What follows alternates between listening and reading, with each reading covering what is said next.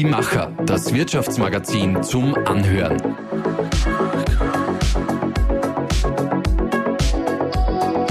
Und hier ist dein Host Susanna Winkelhofer.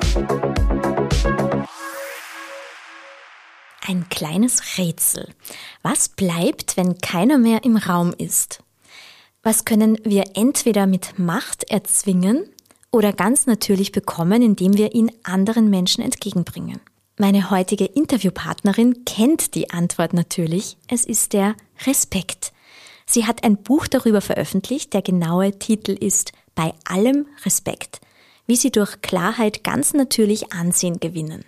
Iris Zeppetzauer ist nicht nur Autorin, sie ist auch Dozentin an mehreren Hochschulen, Keynote-Speakerin und begleitet mit ihrer Unternehmensberatung Sekunde 1 Unternehmen und Führungskräfte in ihrer Kommunikation. Liebe Iris, ich freue mich sehr, dass du hier bei uns bist. Liebe Susanna, ich freue mich auch, dass ich da sein darf. Danke für die Einladung. Das Thema ist heute Respekt. Daher gleich mal die Frage, wie hast du denn heute schon, es ist ein Dienstagvormittag Respekt gewonnen? Ja, Respekt fängt bei mir sehr früh am Morgen an und ähm, darf ich ganz ehrlich sein? Ja. Wenn ich, wenn ich aufwach und mein Mann liegt neben mir und wacht auch auf und, äh, und lächelt mich an und sagt Guten Morgen oder er lächelt mich einfach nur an, dann ist das für mich die erste Form, Respekt zu empfinden. Einfach dieses ja, achtsame Wahrnehmen, hey, du bist da. Schön. Wie das gelingt, darüber reden wir gleich noch im Detail. Also nicht nur zu Hause im Ehebett, sondern auch im Unternehmen, im Business. Aber vorher starten wir mal mit unserer Aufwärmrunde mit dem Gedankensprung. Ich gebe dir sieben kurze Gedanken und du vervollständigst die einfach ganz spontan und möglichst kurz und knapp. Okay.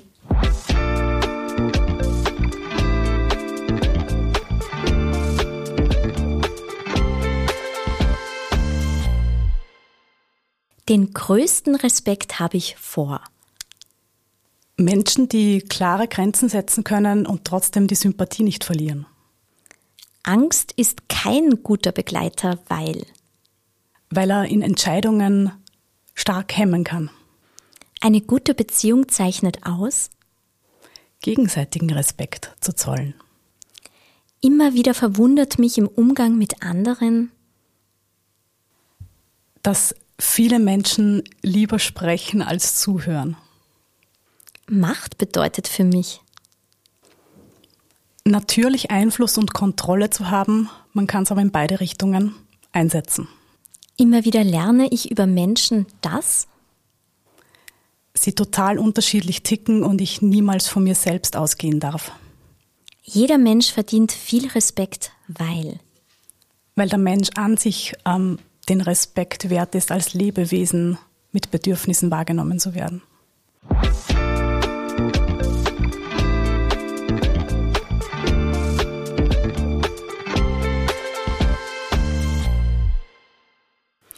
Ich habe mir im Vorfeld überlegt, was verbinde ich eigentlich mit Respekt?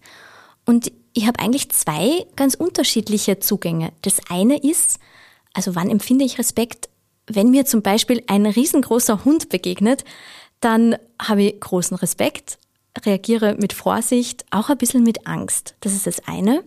Das andere spüre ich, wenn ich zum Beispiel jemanden reden höre oder wenn ich jemanden begegne oder mir jemand seine Geschichte erzählt und ich einen großen Respekt davor habe, wie der oder die das macht, was die für einen Zugang zum Leben hat oder zu Erfolg, was auch immer. Aber das sind ja jetzt eigentlich zwei komplett unterschiedliche Arten, aber beides nennt man Respekt. Absolut, also das, das, ähm, das kann man wirklich auf zwei unterschiedliche Arten äh, sehen und, und ich habe auch überlegt, ähm, als ich das Buch geschrieben habe, wie kann man denn das rausarbeiten und das, was du beschreibst, wenn man zum Beispiel einen Hund begegnet oder irgendwas, was viel größer ist oder vielleicht sogar furchteinflößend, dann empfindet man diesen Respekt und das gehört in diese Ecke Angst, Respekt. Das heißt, ähm, ich weiß genau, wenn ich da zu nahe komme, dann könnte was passieren. Darum halte ich lieber Abstand. Das heißt, es flößt mir so das Gefühl der Angst oder der Vorsicht ein.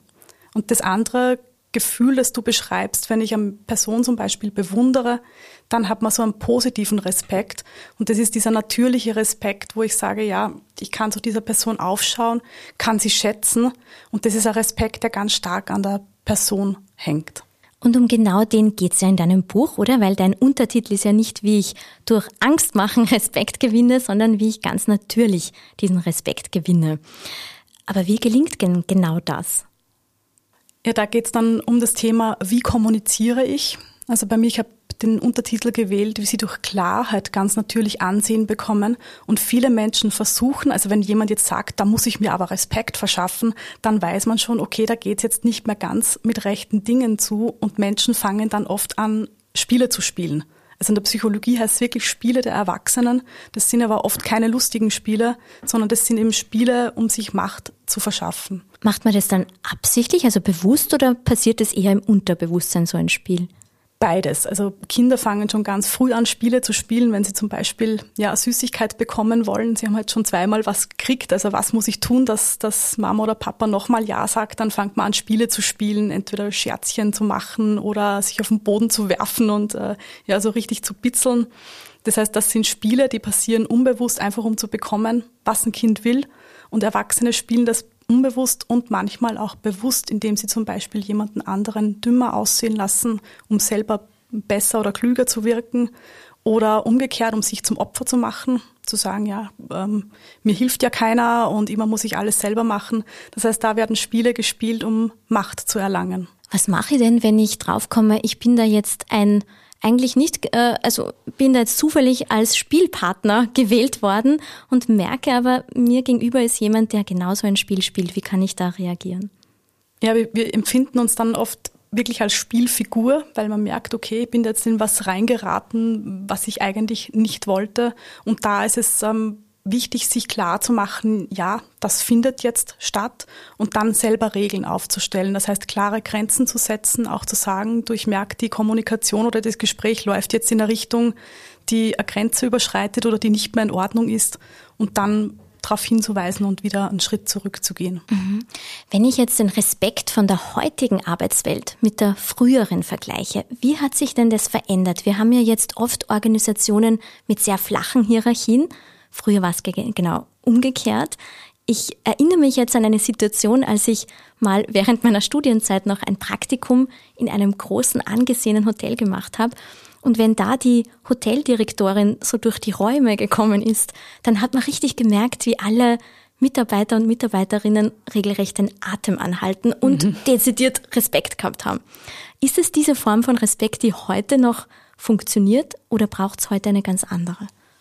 Mm, also das ist ein super Beispiel, weil ich kann mir an meine eigenen Anfänge der Karriere erinnern. Also es war ganz klar, es gab eine, eine Person, die eben ja den Respekt ähm, hat, an sich hatte. Und ja, da ist jeder in die Knie gegangen, wenn die reinkam. Und ich glaube, da hat sich schon ein starker Wertewandel, äh, ja, Wertewandel stattgefunden, wo man sagt, ja, Respekt ist jetzt nicht unbedingt ein Führungsinstrument, sondern es ist eine innere Haltung. Das heißt, ich nehme wahr, wer umgibt mich denn? Wer sind die Menschen, die um mich sind und die nehme ich bewusst wahr. Und wenn ich dem Menschen um mich bewusst Respekt zolle, dann kriege ich den Respekt auch zurück. Schauen wir uns mal drei Beispiele an, wie man eben genau diesen Respekt zurückbekommen kann. Die, das erste Beispiel ist eine Führungskraft. Wie kann die vom Team Respekt bekommen? Mhm, also da geht es klar um das, ähm, um das bewusste Wahrnehmen, die Führungskraft. Das vergessen, glaube ich, viele, ähm, muss sich natürlich auch selbst ähm, respektieren und wahrnehmen mit eigenen Bedürfnissen und zu sagen, okay, was brauche ich, ohne mich zu überlasten oder total auszupowern. Das heißt, zuerst kommt der Respekt mal für sich selbst und dann für die anderen und die anderen auch bewusst wahrzunehmen und dann bekomme ich diesen Respekt auch positiv zurück. Was macht man aber, wenn man als Führungskraft das Gefühl hat, ich bekomme nicht genügend Respekt vom Team. Mhm. Es passiert ganz oft, also ich sehe es aus meiner Coaching-Praxis auch, wenn Menschen kommen und sagen, ja, wie kann ich mir denn diesen Respekt aufbauen? Und da geht es ganz oft um dieses klare Kommunizieren, das heißt zu sagen, was ich möchte.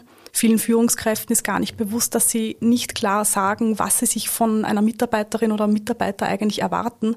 Zu sagen, was möchte ich, wie können wir das oder wie kannst du es erreichen, damit das für beide Seiten funktioniert. Und diese Klarheit, die bringt schon eine Menge Respekt.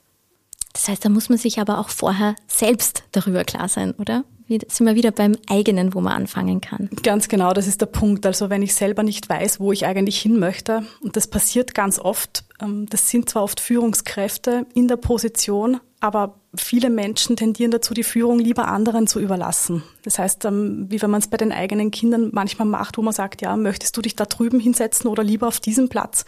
Und das Kind ist vielleicht gar nicht in der Lage, das jetzt zu entscheiden, dann überlässt man die Führung lieber jemand anderen. Und das passiert ganz oft unbewusst. Das zweite Beispiel ist eigentlich eine Situation, man möchte etwas präsentieren, vielleicht ein Projekt, für das man brennt, vielleicht ist es ein Pitch eines Startups wie kann ich denn da Respekt gewinnen?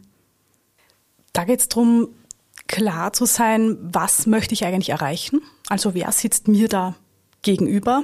Viele machen sich mehr Gedanken über, was möchten sie präsentieren, als über das, wer wird denn da sein? Das heißt, wer wird meine Zuhörerin, mein Zuhörer sein? Wer sitzt da in der Jury? Und ähm, was brauchen diese Menschen? Das heißt, wenn ich wirklich die Interessen meines Publikums anspreche, dann bekomme ich Respekt, weil die auch das Gefühl haben, ja, der ist das wirklich wichtig und die hat uns jetzt wirklich abgeholt. Und beim dritten Beispiel gehen wir jetzt in den privaten Bereich. Gelten da andere Regeln des Respekts oder ist es da ähnlich? Also wenn ich jetzt zum Beispiel die Rolle der Eltern, also einfach die Mutter oder vielleicht auch als, auch als Beziehungsmensch. Mhm. Für, für mich ist Respekt immer dieses, dieses achtsame Wahrnehmen des anderen. Also du bist da. Und da gibt's für mich im Privaten jetzt keinen Unterschied zum beruflichen, weil meine Familienmitglieder nehme ich wahr und sage, ja, du bist da, du hast Bedürfnisse, wie können wir bestmöglich unser Zusammenleben in gegenseitiger Achtung gestalten. Mhm. Dein Buch liest sich fast wie ein Roman, also so so ähm, gut und schnell, weil du so viele Alltagssituationen, so viele Erlebnisse beschreibst. Also es ist zwar ein Sachbuch natürlich, wo man ganz viele ähm, Impulse, Ideen, Informationen bekommt, aber ich muss dir ein Kompliment machen. Es ist wirklich so gut geschrieben, dass man es fast in einem durchlesen möchte. An ein Beispiel erinnere ich mich ganz genau. Und zwar ist es ein, eine Situation, die du erlebt hast. Ich glaube, du schreibst es relativ am Anfang. Eine Situation beim Zahnarzt wo ein eher älterer Zahnarzt zu seiner jungen, hübschen Assistentin ähm, ja sehr forsch sagt, etwas schneller bitte und sieh nicht so ein Gesicht, davon wirst du nur hässlich. Das kennen wir ja irgendwie alle, wenn man dann wo dabei ist, wo man extrem peinlich berührt ist. Aber was kann man dann machen? Soll man in so einer Situation, wenn man als Dritter quasi zuhört, irgendwie reagieren oder soll man dann eher schweigen. Mhm. Also das ist wirklich ein ganz krasses Beispiel und, und ich habe es gewählt, weil ich gesagt, sonst, ähm, wenn das nicht in einem Buch steht, ähm, dann, dann das glaubt man ja sowieso nicht. Ähm, war in diesem Fall wirklich so, in, in, in diesem Fall ähm, war ich ja in diesem äh, Zahnarztsessel drin, also da hat man relativ wenig Möglichkeit zu argumentieren, auch wenn man es gerne möchte. Aber es läuft natürlich schon im Kopf da ähm, ein Film ab und man überlegt sich schon, welche Möglichkeiten gibt's, weil es ja auch im Business oft so ist, wenn man Respektlosigkeit jetzt ähm, mitbekommt, soll ich was sagen oder soll ich nicht sagen? Und, und das ist eben die Grundfrage. Also meine Empfehlung ist immer, sich nicht gleich einzumischen, außer es unterschreitet jetzt wirklich eine, eine ethische Grenze. Da jetzt zu sagen, hey, lassen Sie mal die Assistentin in Ruhe, wenn die sagt, ja, das, das richte ich mir schon selbst. Also da ist mal gut, ähm, schon zu schauen, wie entwickelt sich die Situation. Und in diesem Fall habe ich festgestellt, ja, ähm, die haben so einen Umgangston, ähm, sicher nicht meine Empfehlung jetzt, ja, aber ähm, habe das dann in diesem Fall bleiben lassen. Mhm. Was könnte sie denn machen, damit sie anders behandelt wird? Oder glaubst du, gibt es Menschen, für die ist es völlig okay, wenn sie doch sehr respektlos behandelt werden? Ich glaube, okay ist für niemanden. Ich glaube, viele gewöhnen sich einfach dran, leider, und, und denken, ja, es, für mich gibt es keine andere Möglichkeit. Und, und der Punkt, wo man keine Möglichkeiten mehr sieht, das ist oft der Punkt dann, wo man sich Dinge gefallen lässt und irgendwann macht es aber was mit dem Selbstwert. Und wenn sie sagt, äh, das überschreitet für mich jetzt eine klare Grenze, so nicht, dann wird wahrscheinlich der, der beschriebene Zahnarzt auch mal sagen, oh, ähm, habe ich, hab ich gar nicht so gemeint oder war mir nicht bewusst. Und ganz oft ähm, passiert es, dass das dann gar nicht mehr vorkommt, weil der Person, die ausgeteilt hat, das in, diesem, in dieser Form gar nicht bewusst ist. Wird hier nicht eigentlich auch ähm, Respekt mit Macht verwechselt und ist es etwas, das generell häufig passiert? Mm, der, der Grad zwischen, zwischen Macht und Respekt ist sehr schmal. Respekt wird oft als, das, als die positive, als die, als die helle Seite der Macht gesehen. Bei Macht ist es so, dass sie grundsätzlich ja nicht, ähm, sieht man auch in der Philosophie, also die ist nicht grundsätzlich negativ besetzt. Erst wenn ich anfange, mir durch irgendwelche Drohungen oder Lockmittel Macht zu verschaffen, dann hängt die Macht oft an der Position, die ich mir damit eingerichtet habe. Und dann kann ich es auch negativ einsetzen. Kann man eigentlich gleichzeitig nett sein und trotzdem Respekt ernten? Also sind Sympathie und Respekt ein Widerspruch? Das ist die Grundfrage. Also Sympathie und Respekt empfinden viele als, als wirklich als Spagat. Die sagen, ja, wenn ich sympathisch oder wie du sagst, ähm, sehr nett bin, dann kann es passieren, dass ich ja gar nicht mehr respektiert werde. Und mir hat kürzlich eine Führungskraft gesagt, ja, dann tanzen mir ja alle meine Mitarbeiter auf der Nase herum. Muss aber nicht sein. Das heißt, Sympathie mit klarer Kommunikation, mit klaren Grenzen, aber trotzdem Wertschätzung zu zeigen, bringt mir natürlichen Respekt ein. Jetzt hast du einen an sich positiven Begriff wie Hilfsbereitschaft äh, im Buch auch ein bisschen kritisch betrachtet. Warum? Also Hilfsbereitschaft, ja, keine Frage. Ich habe mich im Buch auch mit der Geschichte, die wir alle früher mal gehört haben, vom barmherzigen Samariter äh, befasst. Hilf, Hilfsbereitschaft wird oft verstanden als ähm, sich total aufzuopfern für jemand anderen und sich selbst zu vergessen. Und dann geht der Schuss manchmal nach hinten los, weil wenn Menschen aufgrund einer Hilfsbereitschaft sich permanent für andere aufopfern und gar nicht mehr auf sich selbst schauen, dann kann es passieren, dass irgendwann einmal sagen, okay, und jetzt ist Schluss und jetzt reicht's mir. Und dann, äh, ja, dann geht der ganze Deckel mal hoch. Mhm. Noch eine äh, Geschichte, die mir einfällt aus dem Buch. Du hast beim Joggen mal eine interessante Beobachtung über ein respektvolles Gleichgewicht durch die Begegnung mit einem Jagdhund und seinem Herrchen gemacht. Was konntest du denn durch dieses ungeplante Treffen für dich ableiten? Das ist witzig, weil viele, die das Buch gelesen haben, äh, sagen, ja, ich erinnere mich doch genau an die Hundegeschichte. Also die ist ähm, hängen geblieben mhm. und da war so, so sichtbar, diese, diese, diese Einheit zwischen Jagdhund und, und seinem Herrchen oder Hunde, Hundeführer, Hundehalter, wo man sieht, die können sich ohne Worte verständigen. Und der, der war nicht an der Leine, sondern der hat einfach geschaut, ja, was macht meine, in diesem Fall Führungskraft? Und die haben sich gegenseitig blind vertraut. Und das hat man gesehen. Und damals war eben dieser Kontrast da, weil da gab es eine andere Frau mit einem Hund, der sehr verhaltensauffällig war. Und der ist äh, um sie rumgelaufen und hat dann immer Leckerlis bekommen, damit er sich beruhigt.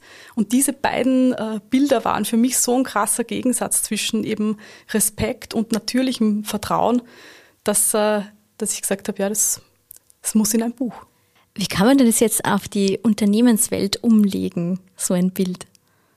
Ja, da sieht man auch oft man braucht ja nur in ein Unternehmen reingehen. Also in meinem Beruf bin ich in ganz unterschiedlichen Bereichen auch unterwegs und du spürst schon, wenn du zu Gast bist im Unternehmen, wie sind da die Menschen miteinander?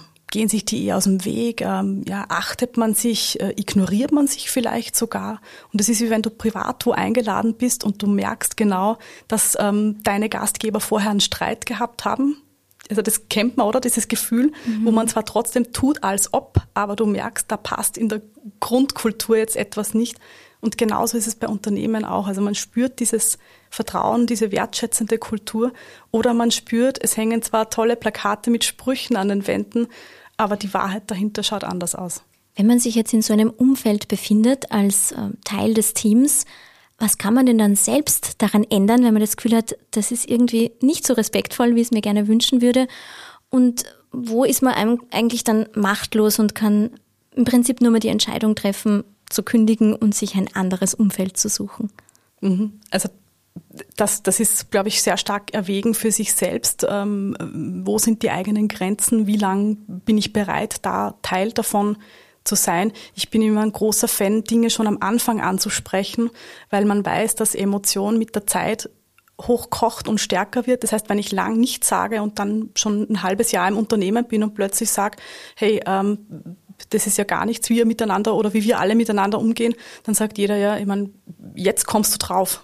Also zu Beginn schon feststellen, ehrlich, ist es das für mich, ja oder nein? Dann natürlich ansprechen, zu schauen, welche Optionen gibt's.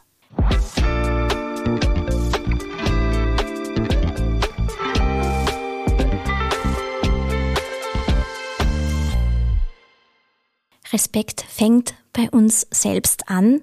Wie können wir denn heute noch anfangen? Ja, also klar, bei sich selbst anzufangen, weil wenn ich mich selbst nicht respektiere und, und bewusst wahrnehme als Mensch mit Bedürfnissen, dann werde ich mich schwer tun, das auch bei anderen tun. Ich empfehle immer am Anfang sich zu fragen, was ist mir wichtig, was ist für mich wertvoll und was mag ich gar nicht, also was kann ich auf den Tod nicht ausstehen und Selbstreflexion zu machen und, und sich dessen, da ist immer wieder bei der Klarheit, klar zu werden. Und das gelingt aber nur, wenn man auch mal innehält und sich nicht ablenkt, sondern bewusst drüber nachdenkt. Aber genau das ist halt im hektischen Alltag und mit der ganzen Informationsflut, mit der wir überschüttet werden, gar nicht so einfach. Wie machst du denn das im Alltag? Wie findest du immer wieder Zeit, damit du diesen Fokus und diese Klarheit wieder gewinnen kannst? Ja, da, da kommt jetzt die Ansage, wo mein Sohn sagt, ja, ist typisch deine Generation, die sagen Handy weg. Ja, aber es ist wirklich so, dass ähm, das Handy und, und das, was uns in Informationskanälen umgibt, am meisten ablenkt. Und ich habe da immer so ein schönes Bild. Wir hatten als Kind in der Nachbarschaft einen Bauernhof und die, die Bauersleute saßen wirklich nach getaner Arbeit vor dem Haus auf der, auf der Hausbank und die haben da einfach nichts getan. Also die sind da einfach gesessen und haben nichts getan, einfach gesessen, geschaut, wer kommt gerade vorbei. Und es ist so ein schönes Bild für einfach mal nichts tun und einfach die Gedanken schweifen lassen. Und nur so kann es aus meiner Sicht auch gehen, dass man Klarheit findet. Wir produzieren da jetzt ein digitales Format. Du hast auch gerade das Handy angesprochen. Wir leben einfach auch in einer digitalen Welt. Und genau dort, also wenn wir jetzt zum Beispiel im Bereich Social Media schauen, vermisst man manchmal diesen Respekt, weil es ist ja noch einfacher, respektlos zu sein, wenn man dem Gegenüber gar nicht in echt äh, gegenüber sitzt. Was braucht es denn für einen wertschätzenden, respektvollen Umgang im Netz, in der digitalen Welt?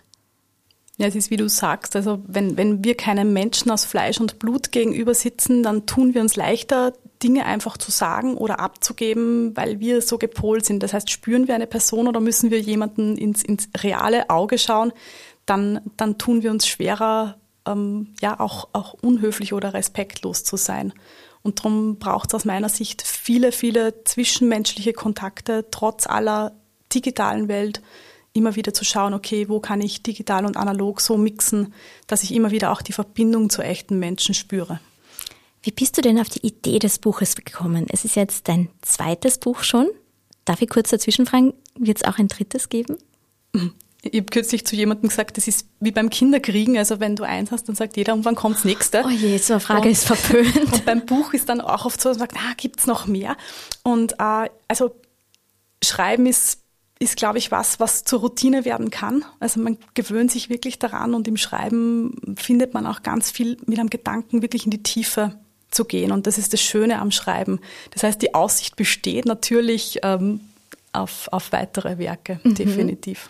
Und bei diesem Buch, wo das Thema Respekt ist, wie bist du da auf die Idee gekommen, genau dieses Thema zu wählen? Für, für mich war es ein Thema, das mich schon länger beschäftigt hat, aufgrund meiner eigenen Geschichte und beruflichen Karriere und natürlich auch die Menschen, mit denen ich arbeite, die haben immer Schwerpunktthemen und gerade bei Führungskräften ist das Thema Respekt ein ganz großes, weil du hast es ja zu Beginn schon angesprochen, das nicht mehr so ist wie ja die die die legendäre ähm, Chefin oder der Patriarch, der da reinkommt und jeder sagt, wuhu, wer ist das, sondern man möchte ja natürlich führen mit Sympathie, aber trotzdem mit Respekt. Und das war der Grund, warum ich gesagt habe, Zeit für ein Buch, das ähm, das in der Praxis auch zeigt. Das heißt, es ist vor allem auch an Führungskräfte gerichtet. Ja, also wenn ich jetzt sage, das äh, soll jeder lesen, ja, dann sagt auch der Verlag immer, das darf man nicht sagen, weil du brauchst eine klare Zielgruppe. Aber ja, Menschen, die mit anderen Menschen arbeiten, Verantwortung für Menschen oder auch für ihr Thema tragen, lege ich es absolut ans Herz. Und nachdem es ich auch schon gelesen habe, kann ich das nur unterstreichen und kann nur empfehlen, es unbedingt zu lesen. Es ist überall erhältlich, also sowohl im Buchhandel als auch online. Und liebe Iris, ich freue mich jetzt schon auf das nächste Interview zum dritten Buch, weil ein bisschen hast du da ja jetzt schon die Hoffnung darauf gemacht und wünsche dir bis dahin alles, alles Gute. Super. Und ich sage danke fürs Dabeisein.